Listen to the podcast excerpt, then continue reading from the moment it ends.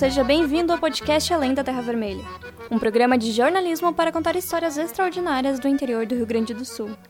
O meu nome é Larissa Burchard e eu sou jornalista e produtora deste podcast. A intenção do programa é trazer temas importantes da sociedade dentro da região das Missões do Rio Grande do Sul e levar isso até você em forma de histórias com narrativas diferenciadas. O episódio que você está escutando faz parte da primeira temporada, que se chama Em Busca de Terra Firme e vai trazer histórias de imigrantes no Rio Grande do Sul.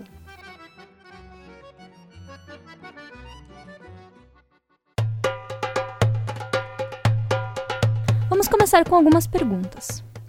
Você conhece algum lugar na cidade conhecido como Loja de Turco? Sabe se ela realmente pertence a um turco, ou seja, alguém da Turquia? Em algumas cidades, os descendentes de árabes são chamados de turcos de maneira errada. Aqui no Brasil, até hoje, assim, ó, tem preconceito, sim. Porque, tipo, eles não chamam o árabe de árabe, não chamam o libanês de libanês. Tem muita gente que generaliza e chama de turco. Então, tá errado. Nem eles sabem o que eles estão falando. Porque, assim, ó, turco, que é turco de verdade, não é ofensa.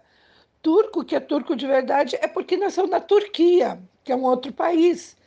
Os palestinos nasceram na Palestina, os libaneses nasceram no Líbano. Essa que falou é Naila Baja, 49 anos. Ela é brasileira com descendência árabe. Eu conversei com ela para saber como é conviver entre duas culturas e para falar um pouco sobre o Oriente Médio, um lugar que ouvimos muito falar, mas sabemos tão pouco. Bom, para começar, essa questão dos turcos tem uma explicação histórica. Os imigrantes árabes começaram a chegar no Brasil no início do século XX, após o fim do Império Otomano, que dominava a região do Oriente Médio, e depois a criação da República da Turquia no lugar do Império. Nessa época, muitos árabes começaram a migrar por perseguição religiosa e para buscar melhores condições de vida fora da República. E assim ficaram conhecidos como turcos, pois seus documentos ainda eram do Império Otomano. Foi nesse momento que muitos imigrantes palestinos vieram para cá, como é o caso da família de Naila. O pai dela veio para o Brasil de navio por volta de 1935 Aqui ele chegou em Carazinho, onde trabalhou de mascate. Meu pai veio da Palestina com 18 anos, bem novo. Ele já era casado, tinha deixado a minha mãe e a minha irmã mais velha lá. Aí ele veio para o Brasil para tentar uma vida melhor. Ele e o meu tio vieram de navio. Vieram tentar uma vida melhor aqui, né? Porque lá as condições eram não eram boas assim. Meu pai, ah, bom, antigamente falavam que ele era mascate. Mascate era aquele, aquelas pessoas que levavam roupas dentro de umas malinhas e batiam de porta em porta, de porta em porta vendendo. E aí aos poucos ele foi vendendo, vendendo, foi juntando dinheirinho aí para poder uh, mandar para minha mãe para ela vir para o Brasil. Se passaram uns dois, três anos, quatro no máximo. Aí ele mandou ela vir para o Brasil. Ela veio com a minha irmã mais velha. Nisso ele já tinha comprado uma casinha, em Carazinho mesmo. Comprou essa casa, aí ele alugou uma peça e montou uma loja. Naila nasceu logo depois, brasileira em Carazinho.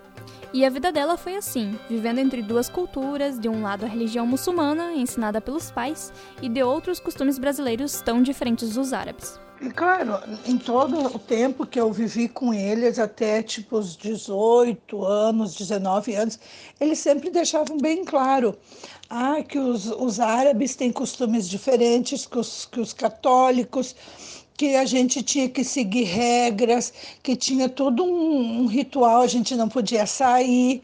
Eles, eles jamais iam me deixar frequentar uma faculdade, porque eu ia me envolver com rapazes, ia namorar. Naila tem três filhas e um filho, e ao longo da sua vida já morou em oito cidades diferentes. Sete delas no Rio Grande do Sul e uma delas foi Beitúnia, em Ramallah, na Palestina. Quando foi morar lá, apesar de saber um pouco de árabe, ela teve que aprender uma nova língua e cuidar das filhas. E depois do menor, que nasceu na Palestina. Quando eu fui para lá, as minhas filhas eram pequenas. E aí eu logo procurei uma escola para colocar elas. Nisso, eu fui obrigada a, aprender a escrever o árabe, Porque, tipo assim, ó, como meu filho nasceu lá, eu tinha que ir para pediatra, para médico, farmácia, supermercado. Então, assim, ó, eu acabei aprendendo mais a falar. Eu já sabia falar, entendo tudo. Só que daí eu fui obrigada a aprender a ler e escrever também, para poder ensinar as minhas filhas com os temas, os deveres da escola. Foi, foi muito interessante aprender outras línguas, a, a saber falar com outro povo que não era o brasileiro, sabe?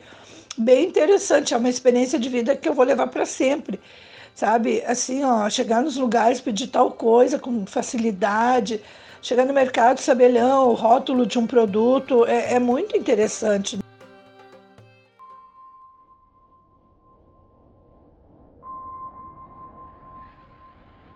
Agora eu vou te fazer duas perguntas. Você sabe em qual ano começou os conflitos no Oriente Médio? E o que você sabe sobre a Palestina? palestinos participaram de um protesto hoje na fronteira de Israel com a faixa entre de forças Gaza. israelenses e militantes palestinos da faixa de Gaza se intensificou neste domingo.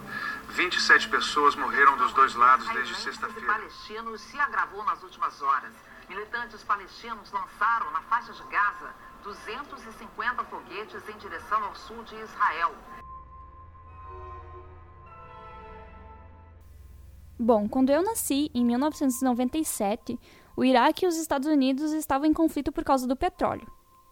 E desde que eu comecei a ler e a entender um pouco do noticiário, eu sempre imaginei o Oriente Médio como um lugar cheio de guerra e tragédia. Mas o Oriente Médio não enfrenta uma única guerra, e lugares diferentes enfrentam conflitos políticos, territoriais e religiosos distintos. Na Palestina, são vários conflitos que iniciaram após a criação do Estado de Israel em 1947 pela ONU, a Organização das Nações Unidas. A questão também tem a ver com o fim do Império Otomano. Os judeus viviam lá até serem expulsos no século I. Depois, a perseguição dos judeus pelos nazistas na Segunda Guerra Mundial colaborou para a procura desse povo por um Estado próprio. Com a grande imigração dos judeus, que reivindicava seu antigo território otomano, na Palestina, que na época era domínio do Reino Unido, a ONU resolveu dividir o território palestino em dois estados, um israelense e outro da Palestina. Porém, os países árabes não reconheceram esse Estado de Israel. Assim, se inicia um dos primeiros de uma série de conflitos, a Guerra Árabe-Israelita, que só termina em 1949, com vitória do lado israelense. E assim começa a instauração do Estado de Israel, em um território onde palestinos moravam, e desde então os dois lados estão em conflito intenso.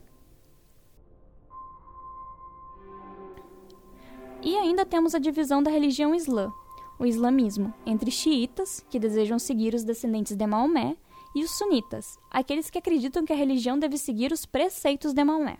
Esse conflito religioso se encontra principalmente no Iraque e na Síria. É importante levar em conta que os conflitos no Oriente Médio são muito mais aprofundados e envolvem questões políticas e históricas sobre território e colonização. Além disso, a Guerra Fria intensificou a questão, os Estados Unidos e a Rússia investiram em grupos rebeldes e líderes para amplificar os conflitos de acordo com seus interesses. E essa intervenção dos dois países no Oriente Médio continua até hoje.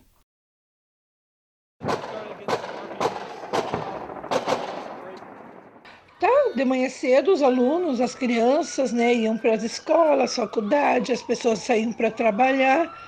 De repente eles passavam com os jipes, né? Aqueles jipes de, de, de exército e, enfim. Eles passavam avisando que era para recolher tudo, uh, chegava nas escolas e diziam assim, ah, não, não vai ter aula, mande as crianças embora assim do nada, de repente. Tipo assim, eles davam duas, três horas, as pessoas tinham que sair correndo nos, nos mercados mais próximos para comprar comida, água, para não faltar. Tipo assim, ó, eles davam esse toque de recolher, e não tinha tempo indeterminado para acabar. Tu ficava um, dois dias, ou tu podia ficar 10, 15 dias dentro de casa sem trabalhar, sem sair para comprar nada, sem as crianças irem para a escola.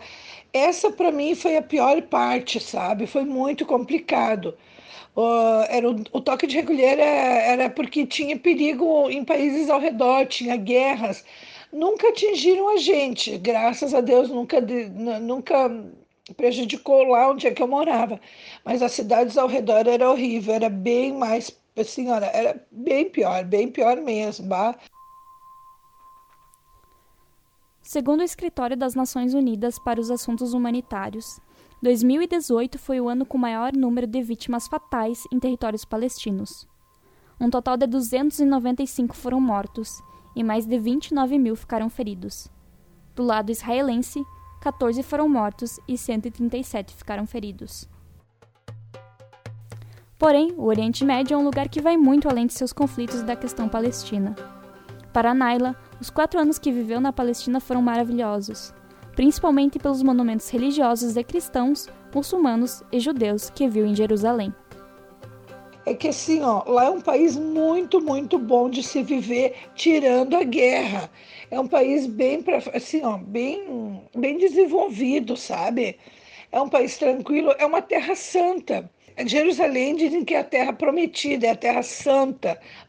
Quando eu ia visitar Jerusalém, tipo assim, ó, da Palestina para atravessar para Jerusalém, né? Que daí tinha os tinha o tipo de uma ponte e tinha pessoas do exército ali armados uh, fazendo a fiscalização, quem entra, quem sai, eles pediam passaporte para gente tudo. É, é, é onde está concentrada as três maiores um, templos religiosos, que seria a mesquita dos muçulmanos, a sinagoga dos judeus e a igreja dos católicos. Então ficava assim: sexta era o domingo dos muçulmanos, sábado era dos judeus e domingo era dos católicos. Os lugares que Naila fala são a Basílica de Santo Sepulcro dos cristãos, a Sinagoga de Ramban dos judeus e a Mesquita de Omar dos muçulmanos. Em 2018, o Brasil registrou 33.866 pedidos de refúgio de imigrantes. Segundo o relatório da CONARE, Comitê Nacional para os Refugiados do Ministério da Justiça. Enquanto isso, ainda vemos casos de xenofobia, que é a aversão aos estrangeiros. E quanto a isso, Naila deixa um recado. O recado que eu dou é que o Brasil tem que ser mais acolhedor, acolher mais as pessoas de outras religiões, de outras crenças, outras culturas, que, que o Brasil seja assim, ó, uh, receba todos os povos, todas as pessoas de outras religiões de braços abertos.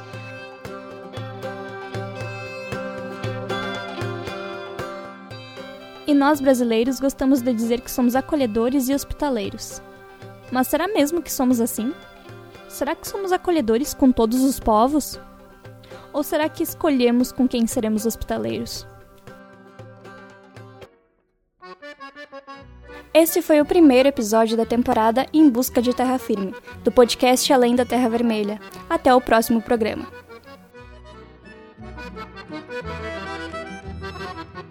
Além da Terra Vermelha está disponível nas principais plataformas de streaming. Roteiro, produção, edição e locução: Larissa Burchard. Técnica: João Batista Correia. Música: Que Linda é a Vida, Irmãos Bertucci. Orientação: Sara Alves Feitosa. Mestrado Profissional de Comunicação e Indústria Criativa, Universidade Federal do Pampa.